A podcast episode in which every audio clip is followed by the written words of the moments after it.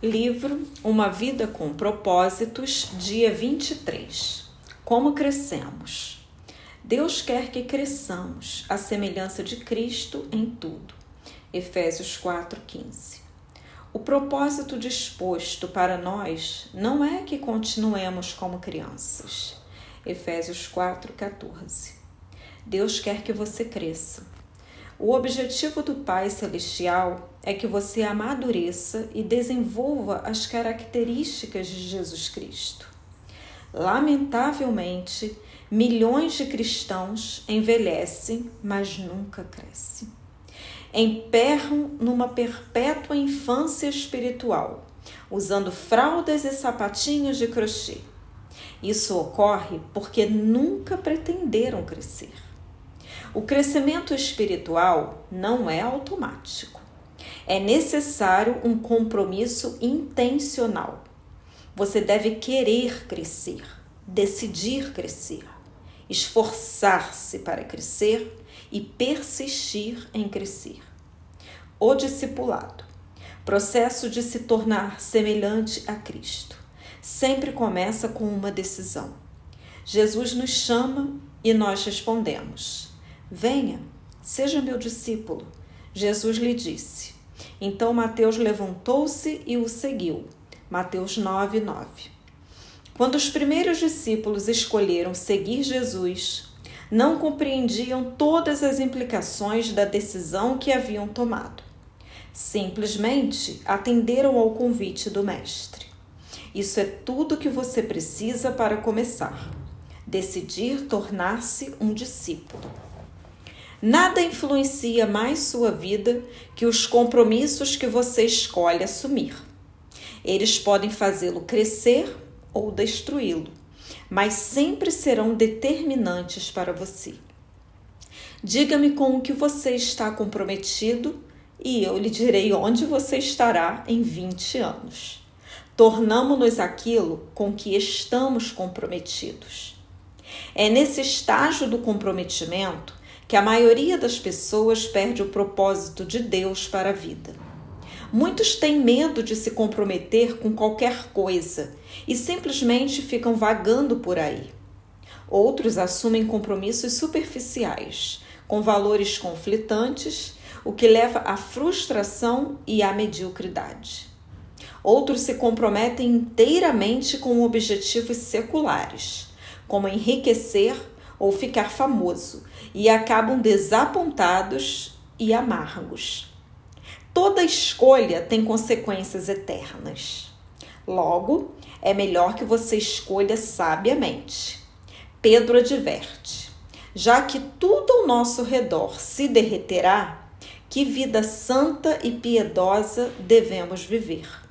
2 Pedro 3,11 a parte de Deus e nossa parte. Tornar-se semelhante a Cristo é o resultado de escolhas em conformidade com Ele, na dependência do Espírito Santo para consumá-las. Uma vez que tenha decidido seriamente se tornar semelhante a Cristo, você deve começar a agir de maneira diferente. Precisará se livrar de alguns procedimentos antigos desenvolver novos hábitos e intencionalmente mudar o modo de pensar. Esteja certo de que o Espírito Santo o ajudará nessas mudanças. A Bíblia diz: ponham em ação a salvação de vocês com temor e tremor, pois é Deus quem efetua em vocês tanto o querer quanto o realizar, de acordo com a boa vontade dele. Filipenses 2, 12, 13. Esse versículo mostra as duas partes do crescimento espiritual: pôr em ação e efetuar. A primeira é nossa responsabilidade, a segunda é o papel de Deus.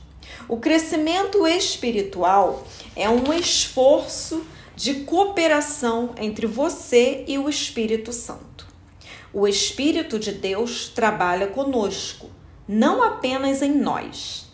Esse versículo, direcionado aos cristãos, não se refere à salvação, mas ao crescimento na fé. ele não aconselha empenho pela salvação, porque você não pode acrescentar nada ao que Jesus já realizou. Quando põe em ação o corpo, você se exercita para desenvolvê-lo, não para conseguir um corpo. Quando sua mente é posta em ação para resolver um quebra-cabeça, você já possui todas as peças. Sua tarefa é juntá-las. Fazendeiros agem sobre a terra não para obter terra, mas para desenvolver o que já possuem. Deus deu a você uma nova vida e agora é responsabilidade sua desenvolvê-la com temor e tremor. Isso significa levar seu crescimento espiritual a sério. Quando alguém se mostra negligente com o crescimento espiritual, isso demonstra que ele não entendeu as implicações eternas desse ato, como vimos nos capítulos 4 e 5. Reprogramando o piloto automático. Para mudar a vida, você deve mudar o modo de pensar. Por trás de tudo que você faz, há um pensamento. Todo comportamento é motivado por uma crença e toda ação é induzida por uma atitude. Deus revelou isso milhares de anos antes de os psicólogos chegarem à mesma conclusão. Tenha cuidado com o que você pensa, pois a sua vida é dirigida pelos seus pensamentos. Provérbios 4, 23. Imagine-se viajando de lancha num lago, com o piloto automático ajustado para o leste. Se você decidir dar a volta e rumar para oeste, há duas formas possíveis de mudar a direção do barco. A primeira é agarrar a roda do leme e forçá-la manualmente a virar para o lado oposto do que está programado no piloto automático. Com total autocontrole, você até poderá dominar o piloto automático, mas sentiria constante resistência.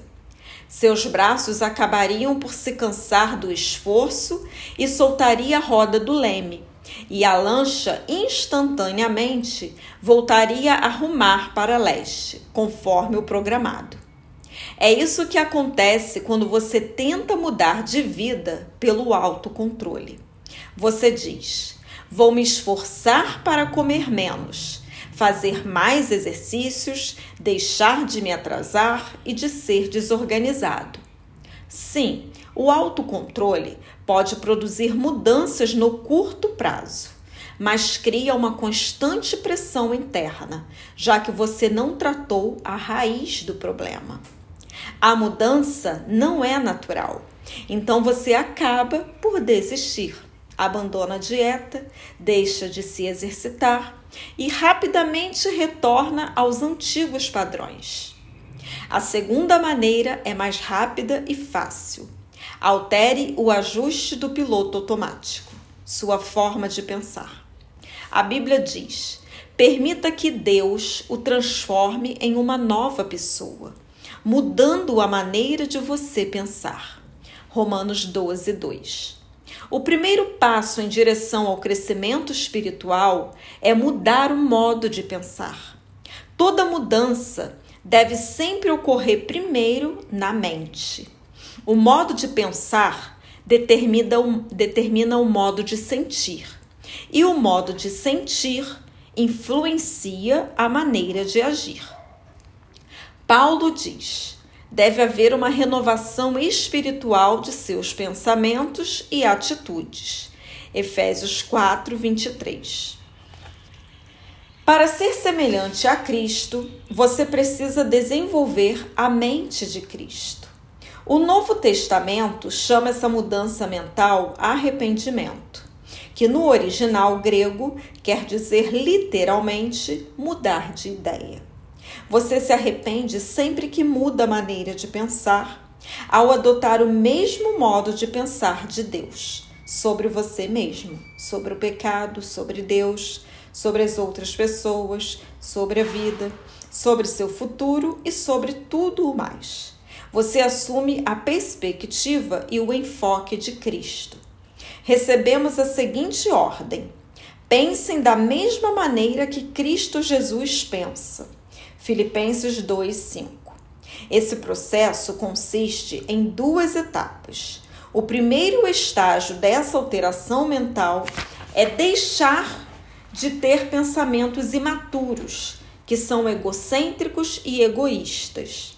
A Bíblia diz: Irmãos, deixem de pensar como crianças. Com respeito ao mal, sejam crianças, mas quanto ao modo de pensar, sejam adultos.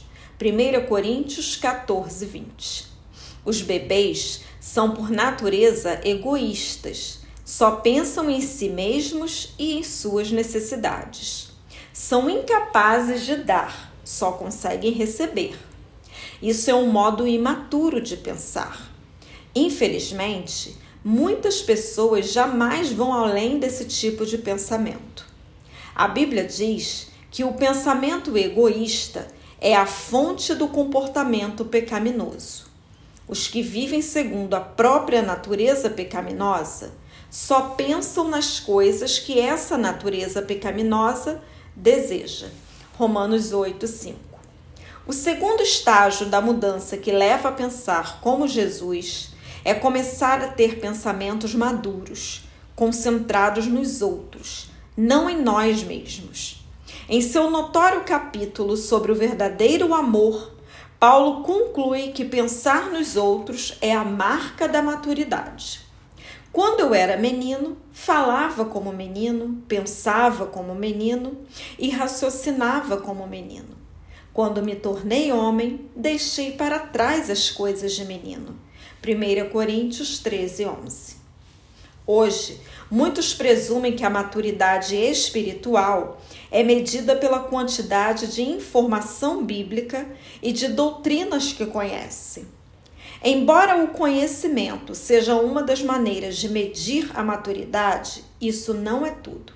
A vida cristã é muito mais que um conjunto de credos e convicções. Ela inclui conduta e caráter. Nossos atos devem ser coerentes com nossa fé e nossas crenças devem ser confirmadas por um comportamento semelhante ao de Cristo. O cristianismo não é uma religião nem uma filosofia, mas um relacionamento e um estilo de vida. A essência desse estilo de vida, como vemos no exemplo de Jesus, é pensar nos outros, não em nós mesmos. A Bíblia diz: devemos pensar no bem deles e tentar ajudá-los, fazendo coisas que lhes agradam. Nem mesmo Cristo tentou agradar a si mesmo. Romanos 15, 2, 3. Pensar nos outros é a base para se tornar semelhante a Cristo e a melhor evidência de crescimento espiritual. Esse tipo de pensamento não é natural, é contracultural, raro e árduo. Felizmente, temos ajuda. Deus nos deu o seu espírito.